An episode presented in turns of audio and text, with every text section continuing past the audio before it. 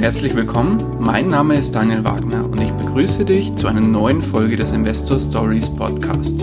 Erfahre von anderen Investoren, wie sie gestartet sind und welche Erfahrungen sie auf ihrem bisherigen Weg gemacht haben.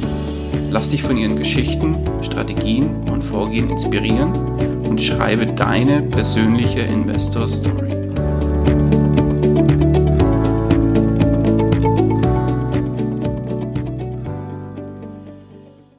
Herzlich willkommen zu einer neuen Folge des Investor Stories Podcast. Heute zu Gast bei mir die Beziehungsinvestoren Marielle und Mike inklusive Sohn. Hallo, grüßt euch. Hallo. Hallo. Kleine Premiere, wir haben nämlich eine ganze Familie heute da. Das heißt, wirklich alle Altersgruppen inklusive Nachwuchsinvestor ist dabei. Würdet ihr euch kurz vorstellen und zwei, drei Sätze zu eurer Person sagen, bitte? Ja, klar, gerne. Also wir sind Marielle und Mike, wie du schon gesagt hast. Ähm, ich bin 26 Jahre jung, Mike ist 32 Jahre alt. ähm, und mit dabei ist unser fünf Monate alter Baby-Investor. Und genau, wir machen seit 2016 den Blog Beziehungsinvestoren und schreiben da eben über Beziehungsthemen und Geldthemen. Weil aus unserer Sicht sich diese beiden Themen sehr gut ergänzen und eben ist einfach wichtig, dass man als Paar sich mit Geld beschäftigt. Und ja, das ganze Thema Geld ist eben bei uns in der Beziehung schon immer eigentlich Thema. Mhm. Und daher freuen wir uns total, dass wir heute bei dir ein bisschen darüber sprechen können. Ja, wunderbar. Wie sieht es denn eigentlich bei euch aus, wenn ihr habt 2016, hast du gesagt, den Blog begonnen. Wie ging es denn davor bei euch überhaupt los, dass ihr euch, oder wie ging es los, dass ihr euch überhaupt mit dem Thema auseinandergesetzt habt, mit dem Thema Finanzen bzw. Geldanlegen? Also bei mir ging es damit los, dass ich Marielle kennengelernt habe. Vielleicht sollte sie deswegen zuerst berichten. Okay. ja, ähm, also bei mir ging es eigentlich damit los, dass meine Eltern mir ein Depot eingerichtet haben und dort verschiedene Aktien für mich gekauft haben. Und mit 18 Jahren habe ich dann letztendlich einen Ordner überreicht bekommen mit den Worten, jetzt kannst du dich selbst drum kümmern. Und ähm, dann lag das da erstmal, aber ich habe mich dann relativ schnell angefangen damit zu beschäftigen, das waren zum einen verschiedene Aktien, aber auch aktiv gemanagte, gemanagte Fonds, die da in dem Depot waren. Und dann habe ich eben angefangen, habe mal das eine oder andere verkauft mit einem Gewinn oder auch mit einem kleinen Verlust. Habe mich bei manchen Dingen gefragt, warum das für mich gekauft wurde und habe dann auch andere Sachen selbst wieder gekauft, eben mit diesem Startkapital letztendlich, was ich von meinen Eltern bekommen habe. Ah, und gut. genau, und letztendlich war es dann einfach, also ich habe das bekommen und ich wollte natürlich nicht, dass es weniger wird, sondern eher, dass es mehr wird, was meine Eltern für mich erspart hatten. Ne? Und so hat es bei mir angefangen, also ziemlich früh eigentlich. Ja, na, bei mir kam es dann eben durch Marielle, dadurch, dass sie sich die ganze Zeit damit beschäftigt hat, da bin ich dann auch neugierig geworden. Äh, habe mir dann auch mein eigenes Depot eröffnet und habe mich dann in die Aktienwelt tiefer eingelesen und habe auch die ersten Käufe und Verkäufe getätigt, was zu Beginn alles noch relativ unstrukturiert war. Ähm, und sich dann mit der Zeit entwickelt hat. Vielleicht zum Thema unstrukturiert, das war es bei mir auch. Also ich hatte die Aktien, ähm, die da halt waren und dann habe ich nach Bauchgefühl verkauft und gekauft. Also ich habe mich nicht groß damit beschäftigt, sondern eher geguckt, oh, das Unternehmen finde ich cool, das kaufe ich. Und das war eigentlich bei dir von Anfang an schon ein bisschen strukturierter als bei mir. Ja, naja. Und äh, vor, vor Marielle war es, glaube ich, das klassische, würde ich schon mal bezeichnen. Also ich bin irgendwann mit 16 von meiner Mutter zum, äh, wie heißen die, DK, DK-Fonds. DK-Fonds zur Sparkasse geschleppt worden. Mhm. Und äh, dann hat meine nette Frau das alles erzählt und ich hatte keine Ahnung und habe immer ja, ja, ja gesagt und dann irgendwie hatte ich zwei abgeschlossene Fonds und die habe ich, oh Gott, wann habe ich die abgestoßen? 2009, 2000, nee, 2010, 2011 habe ich die dann abgestoßen. Äh, aber da habe ich mich nie mit beschäftigt. Okay, mit DKVs äh, ging es los. Das heißt, bei euch beiden ging es dann eigentlich an der Börse so gesehen los. Marielle, bei dir über deine Eltern. Du warst quasi auch eine Junginvestorin. Ähm, und Mike bei dir, als du Marielle kennengelernt hast. Genau, ja, so sind wir eigentlich, haben wir mit der Börse angefangen, wenn man so sehen will. Natürlich haben wir vorher auch schon einfach gespart, aber das würde ich jetzt nicht als Investorenkarriere bezeichnen, wenn man auf dem Tagesgeldkonto ein bisschen Geld spart. Ja, das hatte ich noch nicht mal. Ich hatte ein Girokonto. Also ich hatte, ich hatte gar nichts. So. Und ich habe ihn trotzdem genommen. Sehr gut. Wie macht das mit eurem Zwerg? Habt ihr da, ist auch schon Junginvestor? Ja, er hat ähm, einen Monat, zwei Monate nach seiner Geburt sein eigenes Depot bekommen. Also es läuft auch auf seinen Namen. Und Sehr gut. Da laufen ähm, 100 Euro von seinem Kindergeld, das er bekommt, in einen MSCI World.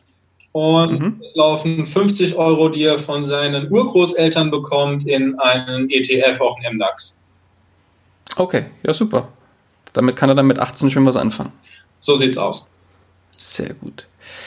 Ja, das heißt, bei beiden ging es mit, äh, bei euch mit, mit aktiven Fonds und Einzelaktien los. Wo hat sich das Ganze heute hin entwickelt? Worin, worin investiert ihr heute? Also insgesamt kann man immer noch sagen, dass der Großteil unserer Investitionen an der Börse stattfindet.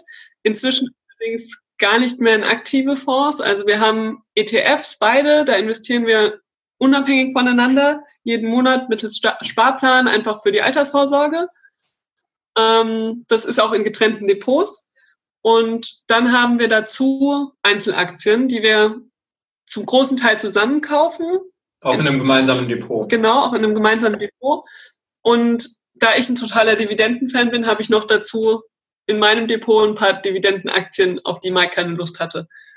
Ich muss okay. zugeben, dass äh, unser gemeinsames Depot deutlich besser läuft als mein eigenes. Also ja, wir werden den Fokus immer mehr dahin legen, dass wir zusammen investieren. Ich glaube, das ist auch für mich besser. Ja. Oh, ich wollte gerade sagen, das heißt, ähm, wenn ihr da getrennte Depots habt und ein gemeinsames, ist es bei dem gemeinsamen dann tatsächlich so, dass ihr da gemeinsam entscheidet, was reinkommt und bei den einzelnen individuell entscheidet jeder einzeln? Ja, genau. Also wir haben äh, für uns gemeinsam eine Strategie festgelegt, anhand der entschieden wird, ob wir ein Unternehmen kaufen oder in das Unternehmen investieren oder nicht. Und ähm, ja, da müssen beide zustimmen, ansonsten wird dort nicht äh, nachgekauft. Und wir haben noch dazu auch wiederum eine Excel-Tabelle, in der wir genau aufschlüsseln, wer wie viel in die einzelne Aktie investiert hat. Und die Dividenden, okay. die wir dann zum Beispiel bekommen, die teilen wir dann auch wieder anhand von dem Verteilungsschlüssel auf. Also ähm, auch wenn wir da gemeinsam investiert haben, kann es trotzdem sein, dass ich vielleicht nur 30 Prozent von der Aktie gekauft habe und er 70 Prozent aber es ist ein gemeinsames Depot, weil alle, die in dem Depot sind, für die haben wir uns gemeinsam entschieden. Okay.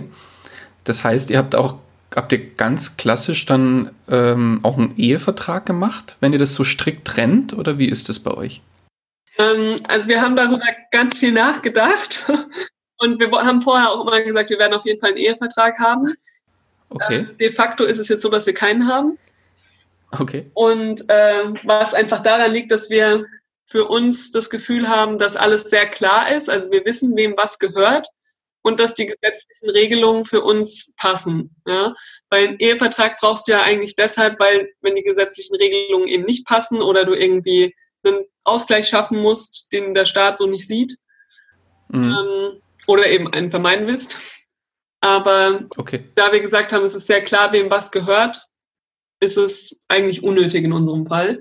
Deshalb haben wir keinen. Und da momentan auch noch keine anderen Leute mit äh, reingezogen werden würden. Also es würde sich zum Beispiel ähm, in dem Moment äh, ergeben, dass wir einen Vertrag nachträglich noch aufsetzen, wenn jetzt einer von uns ein eigenes Unternehmen gründen würde und ein Mitarbeiter da drin hätte und wenn wir uns scheiden lassen würden, würde dann dieses Unternehmen bzw. die Mitarbeiter darunter leiden, äh, weil das halt einfach ein Zugewinn wäre und äh, sowas müsste dann ausgeschlossen werden. Aber okay, verstehe. so für uns beide passt das Ganze.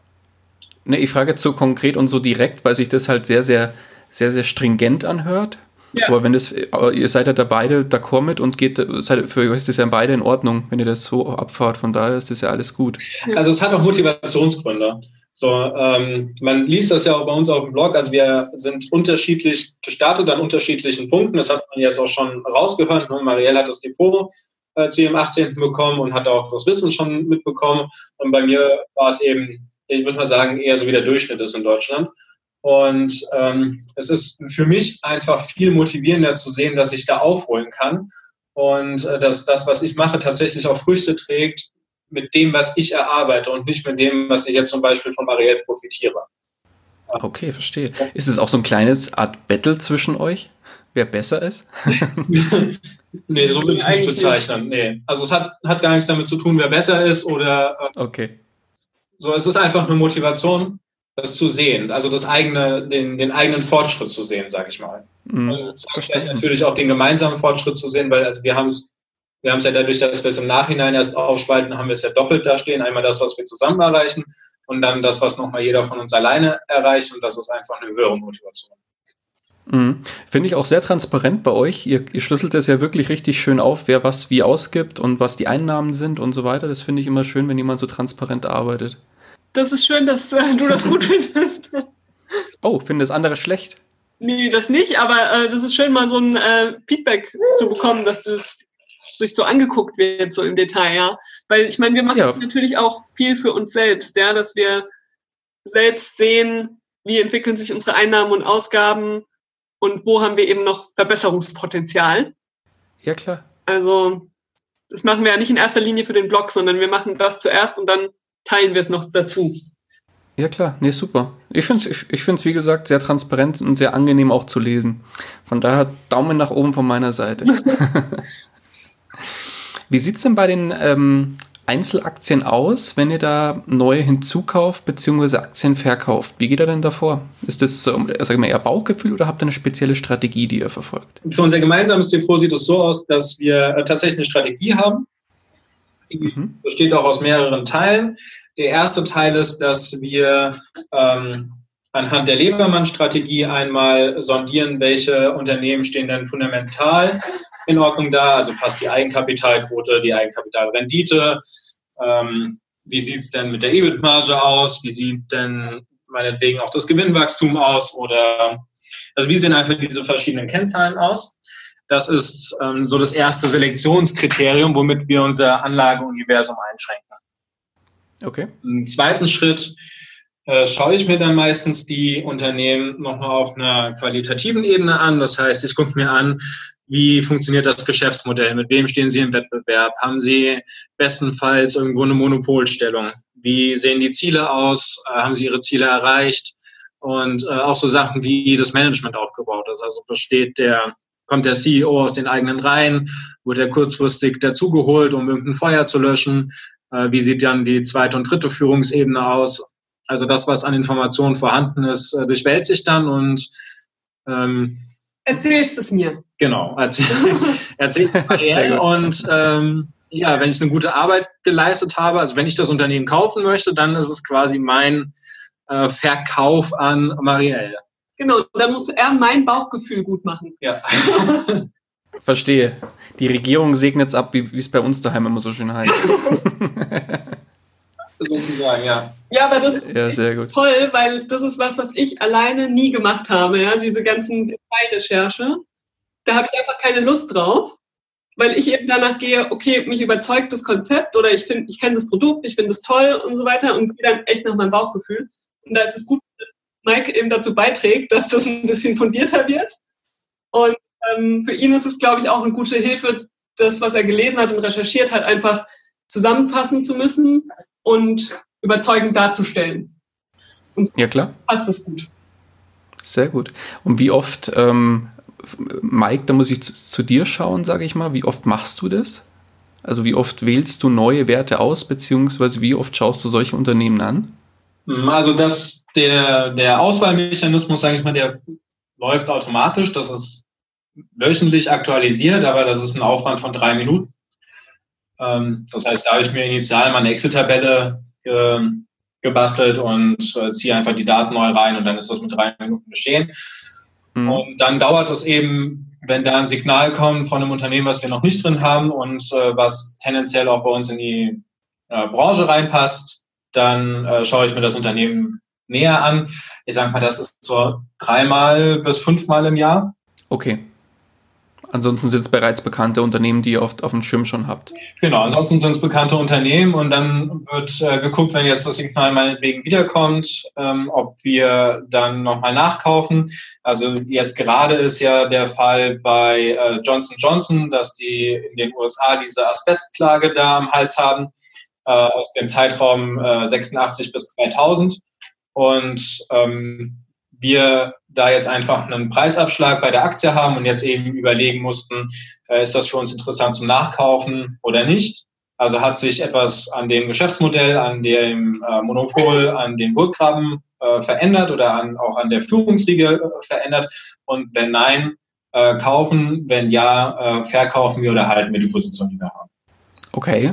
Ähm, wie oft kommt es vor, dass ihr Werte, die ihr eingekauft habt, wieder verkauft? Also in 2018 haben wir, ich glaube, zwei Werte verkauft. Okay, ansonsten nur zugekauft. Ja. Ja, wobei man auch sagen muss, dass wir in 2018 nicht so aktiv waren an der Börse wie Jahre davor. Oder auch wie wir es jetzt planen, wieder zu werden. Okay. Und wie sieht es bei den einzelnen Depots aus? Geht's da an, geht ihr da anders vor? Ja, also bei meinem einzelnen Depot ist eigentlich nur, dass ich meinen Sparplan habe und der läuft und mehr mache ich da gar nicht.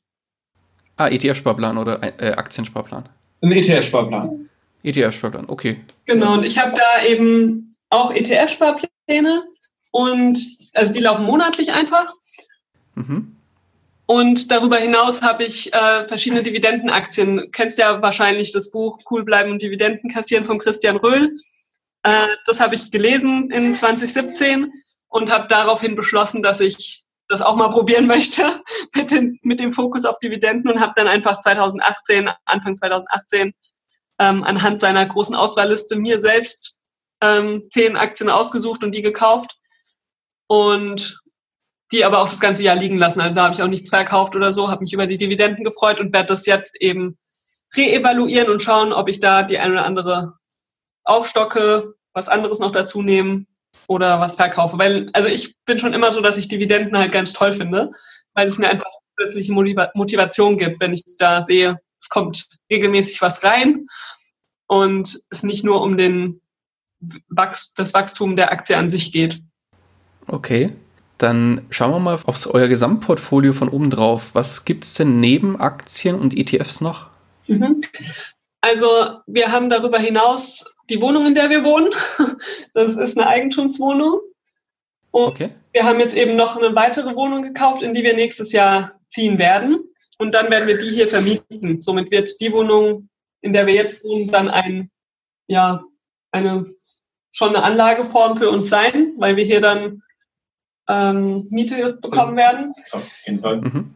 Und auch bei der Auswahl der neuen Wohnung haben wir eben schon darauf geachtet, dass das eine ist, die wir auch vermieten können, wenn wir selbst nicht mehr drin wohnen wollen und dass wir sie auch während wir drin wohnen als Zusatzeinnahmequelle für Airbnb nutzen können. Ah, okay.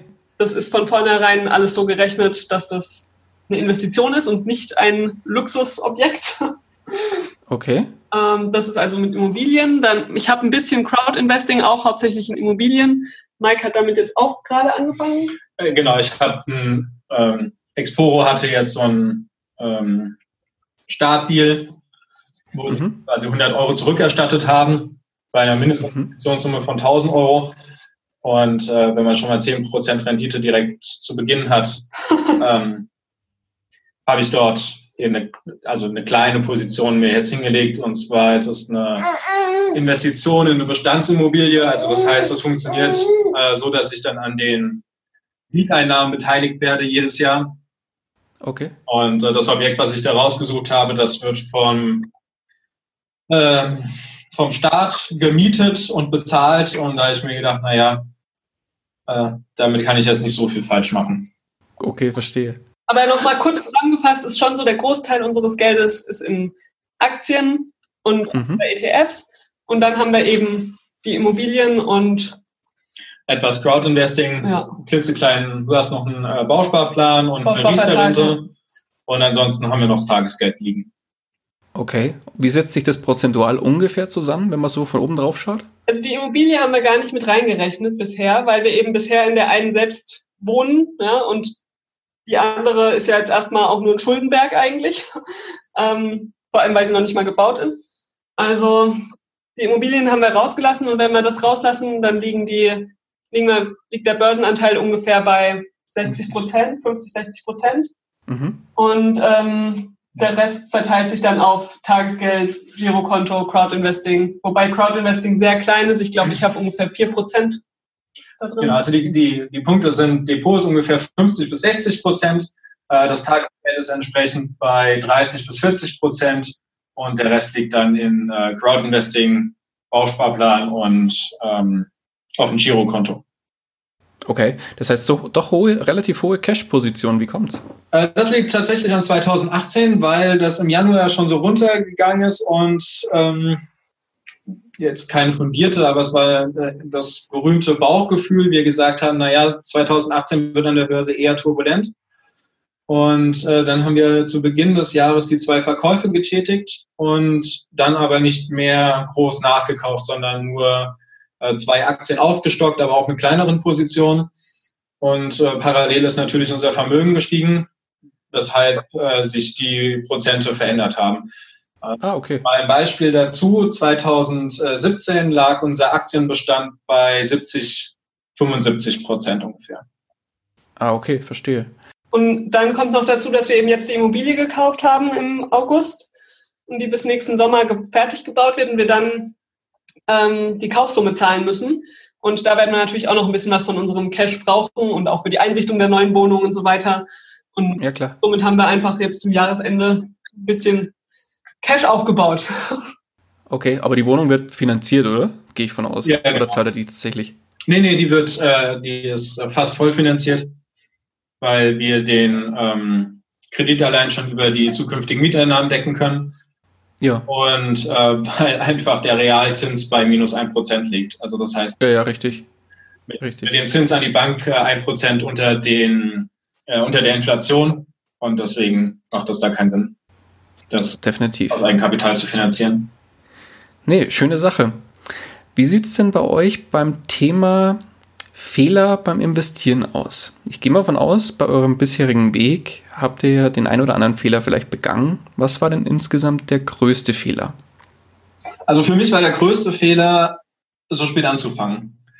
Ähm, also so spät heißt mit Mitte, Ende 20. Ich hätte das früher machen sollen. Ich hatte durchaus Berührungspunkte, weil Freunde gekommen sind und gesagt haben, ah, ich habe mir jetzt ein Depot eröffnet oder guck doch mal da rein. Aber ich hatte zu der Zeit irgendwie gar keine Affinität zu Geld und investieren und dass das Spaß machen kann. Also das war tatsächlich mein größter Fehler, zu spät anzufangen. Mhm. Kenne ich. War bei mir auch so. Marielle, wie war es bei dir? Also das mit dem zu spät anfangen kann ich ja nicht sagen.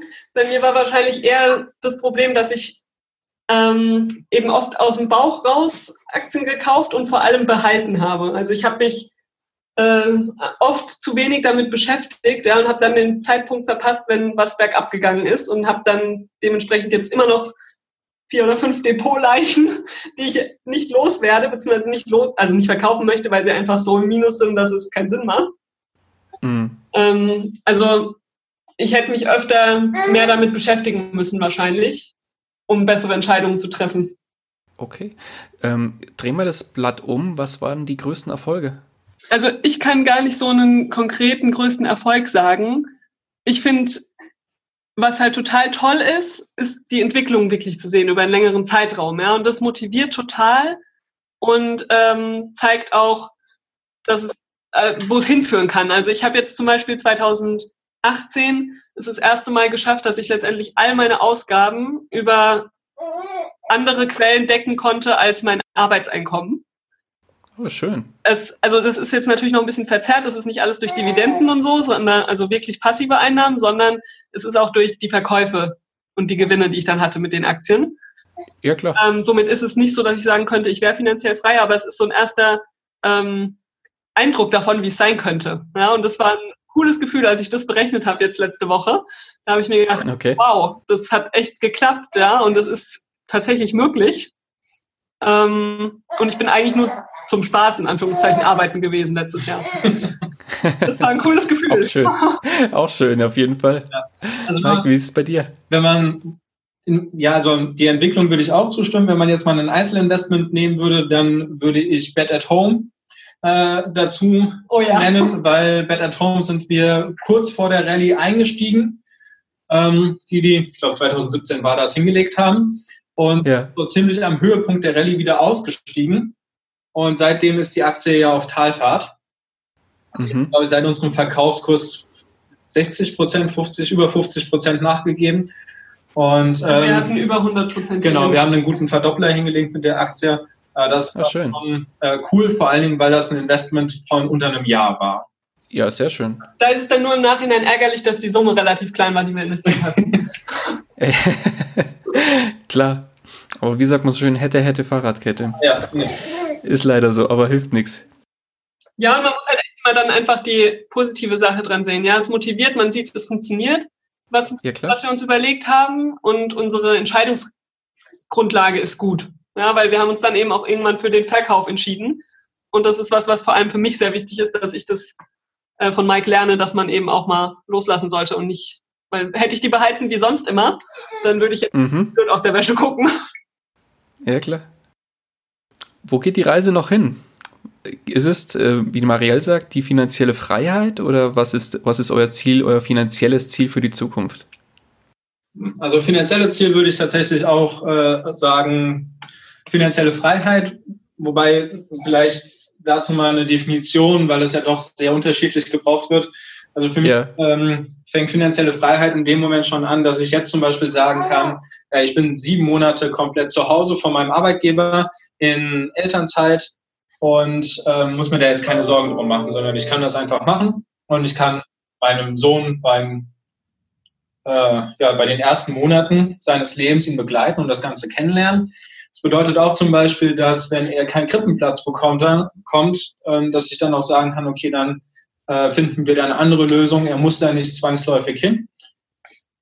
Mhm. Also da beginnt das schon für mich äh, finanzielle Freiheit zu sagen, okay, wir sind auf einem guten Weg. Und ja, langfristig geht es eigentlich darum, die eigenen Projekte, die wir haben, umsetzen zu können, viel von der Welt zu sehen und vor allen Dingen äh, unserem ja viel Zeit als Familie zu verbringen. So, das haben wir jetzt auch über die Weihnachtsfeiertage und so weiter gehabt, dass wir Weihnachten bei den Familien hatten, Silvester bei den Familien. Das war einfach sehr schön. Und äh, da gibt's äh, viele verschiedene Sachen, die uns noch so im Kopf rumschwören, die wir gerne da alle zusammen erleben möchten. Okay. Du hast gerade irgendwelche Projekte angesprochen, die ihr noch so plant oder habt. Was habt ihr denn noch für Projekte, die vielleicht jetzt noch nicht angesprochen worden sind?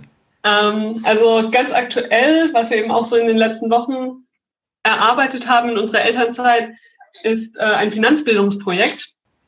Oh, okay. Ja, weil wir haben ja beide so ein bisschen Bildungshintergrund. Also ich bin Personalentwicklerin in der Unternehmensberatung und Mike ist ähm, an einer Grundschule als Psychologe oder beziehungsweise Okay. Ganztagskoordinator und ist da in der Betreuung von den Kindern mit dabei. Das heißt, wir haben so schon beide so einen Bildungsbackground irgendwie und haben uns eben jetzt vorgenommen, dass wir Finanzbildung in Schulen und Ausbildungsbetriebe bringen möchten, weil das eben was ist, was unserer Meinung nach total fehlt im Unterricht, ja, im Schulunterricht, aber auch gerade in der Ausbildung und so, wenn die Leute dann ihren ersten eigenen Haushalt haben, dass sie keine Ahnung haben, was kostet überhaupt das Leben und so weiter. Vor allem ist es auch so, ich habe ja gerade gesagt, ich wünschte, ich hätte das Wissen schon viel früher gehabt. Ja, klar. Und ich glaube, so geht es vielen Leuten. Und ja, da wollen wir einfach reinkrätschen und ähm, helfen, dass das, dass das Wissen äh, mehr verbreitet ist und mehr, mehr Aufmerksamkeit bekommt. Ja, schöne Sache. Wann geht es los oder seid ihr schon mittendrin? Also die Website ist schon online. Also Mhm. es interessiert, der kann unter senkrechtdenker.de mal reinschauen. Okay. Und ähm, wir planen jetzt eben, wir arbeiten gerade die Workshops aus und wir werden eine ganze Plattform drumherum bauen.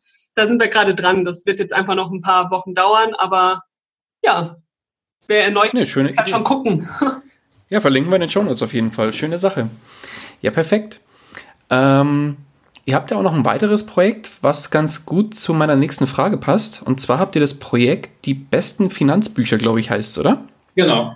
Genau, das ist, äh, wann ist das entstanden? 2017, gell? Ja. Ja, das war eigentlich eher, äh, das war eine spontane Entscheidung, weil wir immer wieder diese Frage sehen in Facebook, äh, was sollte ich denn lesen an Finanzbüchern oder viele lesen ja Rich Dad Poor Dad als erstes, ja, wenn sie sich mit der Thematik beschäftigen und dann fragen sie, was soll ich als nächstes lesen, was empfehlt ihr? Und das ist auch eine Frage, die wir oft über die Beziehungsinvestoren bekommen haben. Mhm. Und dann haben wir uns gleichzeitig auch mit vielen anderen Bloggern ausgetauscht, die uns dann erzählt haben, was sie so lesen. Und dann haben wir gedacht, oh, die Seite die besten Finanzbücher.de, das wär's doch. Und ähm, ja, dann haben wir die gemacht und da listen wir eben in verschiedenen Kategorien die besten Bücher aus. Auf. Das Ganze ist jetzt nicht unsere Lieblingsbücher, sondern es ist tatsächlich darauf, was hat die meisten Verkäufe, wie sind die Bewertungen und ähm, ja, also das ist, da haben wir auch so eine Tabelle hinten dran gelegt, ja, und das wird immer wieder neu berechnet in den verschiedenen Kategorien. Und da stellen wir eben die ganzen Bücher vor. Für jedes okay. eine Seite. Und ja, genau, da wählen wir auch manchmal selbst danach aus, was wir als nächstes lesen. Was ist denn jetzt da? Ja, sehr gut. Ja, wie, ähm, du sagst jetzt, jetzt sind das nicht eure persönlichen Empfehlungen. Was sind denn eure persönlichen Empfehlungen, die bei euch, sagen wir so, einen wirklichen Mindset-Push gebracht haben und euch äh, weitergebracht haben? Hm. Also bei mir sind es äh, am ehesten Biografien von erfolgreichen Unternehmern, weil das eben echt motiviert, wenn man sieht, wie andere es gemacht haben und man von denen lernen kann. Also ich habe zum Beispiel die Biografie von Elon Musk gelesen und fand die total faszinierend. Also man kann sich darüber streiten, ob der Mann wahnsinnig ist, ob er äh, nett zu seinen Mitarbeitern ist und so weiter. Aber was er geschafft hat, ist echt faszinierend. Mm, definitiv. Also die Biografie, die kann ich auf jeden Fall empfehlen. Die habe ich echt verschlungen. Ja. Ähm, oder auch, wie heißt sie? Vanessa Kuhlmann. Genau, die Biografie von der Vanessa Kuhlmann, die die Balzac Coffee Kette gegründet hat in Hamburg.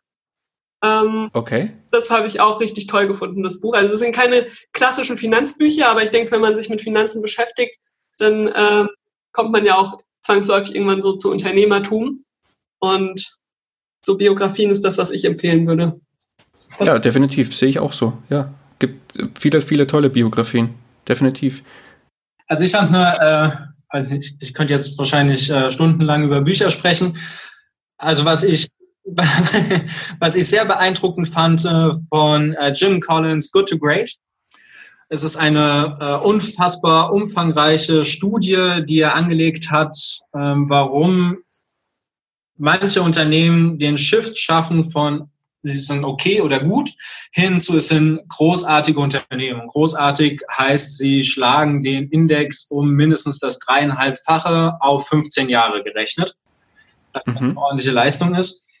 Und ähm, er differenziert da eben, was die Unternehmen ausgemacht hat. Und das finde ich gerade, wenn man jetzt sich für Aktien interessiert, sind das Sachen, die man auch herausfinden kann, wie die Unternehmen in dem Bereich operieren, was haben sie für eine Kultur und das dann auch zur Entscheidungsfindung mit hinzuziehen können. Also das, das Buch ist wirklich sehr, sehr empfehlenswert. Okay, kenne ich noch gar nicht. Klingt aber sehr gut, ja. Okay. Noch ein weiteres oder? Ja, ich bin, Erzähl, mach ruhig, also mach deine Top 3.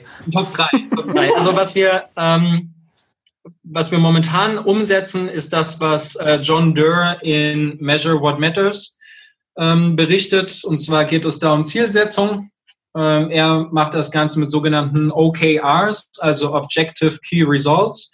Das mhm. Objective ist ähm, das übergeordnete Ziel und äh, die Key Results sind äh, drei bis fünf Sachen, die man tun muss, um dieses Ziel zu erreichen. Das ist einfach eine Methode, sich Ziele zu setzen.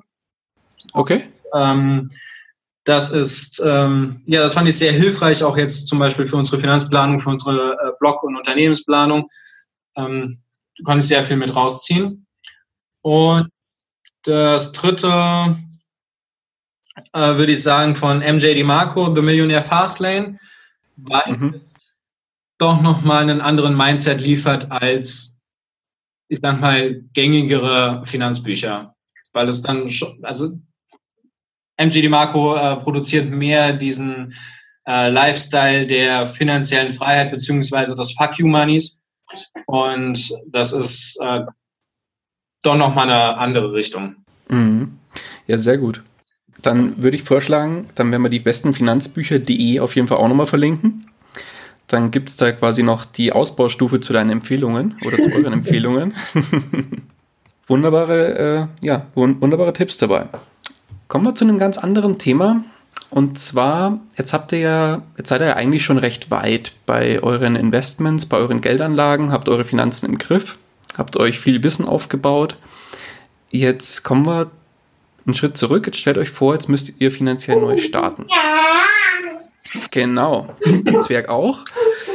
Und ihr würdet morgen als neues Paar aufwachen, machen wir es mal so, im Körper eines, eines anderen Paares aufwachen und Ihr habt beide einfach einen Angestelltenjob, wo jeder 1500 Euro netto verdient und gemeinsam habt ihr einen Tagesgeldpuffer von 10.000 Euro.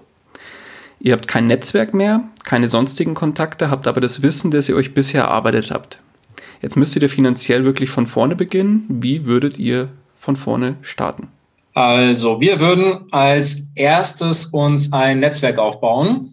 Das bedeutet, es gibt verschiedene Meetups, äh, verschiedene Veranstaltungen, die lassen sich alle herausfinden.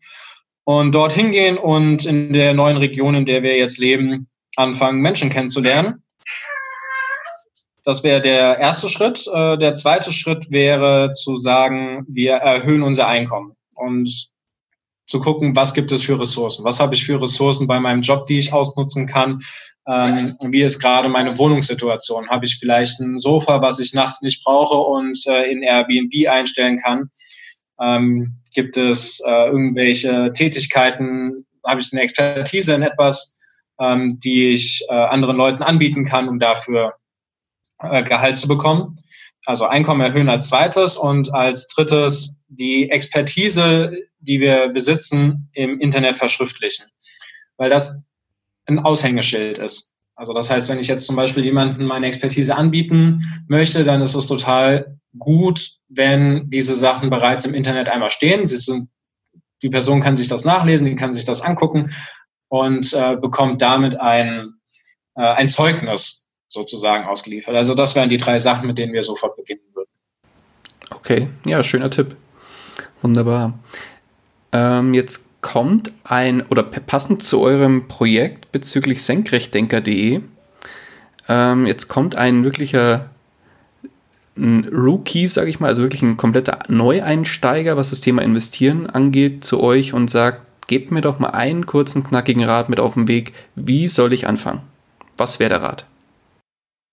Also wenn es ein vollkommener Anfänger ist, würden wir zuerst mal empfehlen, die Finanzen zu organisieren. Also erstmal einen Überblick über die Einnahmen und Ausgaben zu bekommen, um sich klar zu werden, was man denn überhaupt investieren kann. Und mhm. danach dann, wenn das klar ist, also dann so das Grundverständnis geschafft ist, dann sollte man sich eine Strategie überlegen, die zu einem passt. Weil es gibt tausend Strategien, denen man folgen kann und bestimmt auch viele, die funktionieren, viele, die nicht funktionieren. Mhm. Aber ich glaube, das Wichtige ist, dass man eben selbst dahinter steht, ja, und nicht einfach die Strategie von irgendwem kopiert, sondern sich selbst überlegt, okay, wie möchte ich investieren, nach welchen Kriterien und so weiter. Weil wenn man sich das selbst überlegt, kann man dann eben auch dahinter stehen, wenn es mal nicht so gut läuft.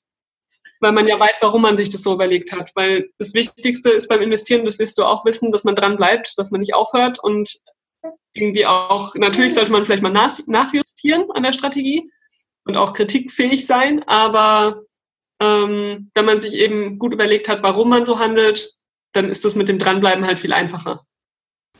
Definitiv. Ja, wunderbarer Rat. Kommen wir langsam zum Ende des Interviews. Ähm, wenn euch jemand erreichen will, wie kann man euch am besten erreichen? Also persönlich kann man uns bei unserem Stammtisch in Frankfurt erreichen. Der findet alle zwei Monate statt. Sehr gut. so von Angesicht zu Angesicht äh, schnacken möchte und sich über Geld- und Liebe-Themen austauschen will, der kann äh, der sehr gerne hinkommen. Der nächste findet da im Februar statt. Ansonsten alle mhm. Monate. Ja, alle Adressen wurden, glaube ich, schon genannt. Äh, per E-Mail kann man uns noch gut erreichen. info at beziehungs-investoren.de Okay, verlinken wir dann auch in den Show Notes. Wunderbar. Dann ihr drei, muss ich sagen, lieben, lieben Dank für eure Zeit und für den tollen Input, den ihr hier gelassen habt. Die letzten Worte, die gehören euch drei. Na, ob unser Baby-Investor was sagen möchte? ähm, ja, also ich denke, wir können uns nur bedanken für die Chance, dass wir bei dir äh, zu Gast sein durften. Es war, hat uns echt Spaß gemacht. Und es war ein guter Start ins neue Jahr, würde ich sagen. Ja, würde ich auch sagen, schließe mich an. Vielen, vielen Dank für die Einladung. Danke, dass ihr da wart. Schönes Schlusswort. Macht's gut. Das war's auch schon wieder mit dieser Podcast-Folge. Ich danke dir ganz herzlich fürs Zuhören. Nimmst auch du deine Finanzen in die eigenen Hände und legst dein Geld selbstständig an? Dann freue ich mich darauf, von dir zu hören. Geh hierfür einfach auf investor-stories.de und schreibe mir eine Nachricht. Vielleicht spreche ich dann ja schon bald mit dir über deine persönliche Investor Story. Ich freue mich, wenn du auch beim nächsten Mal wieder mit dabei bist. In dem Sinne, Habe die Ehre, dein Daniel.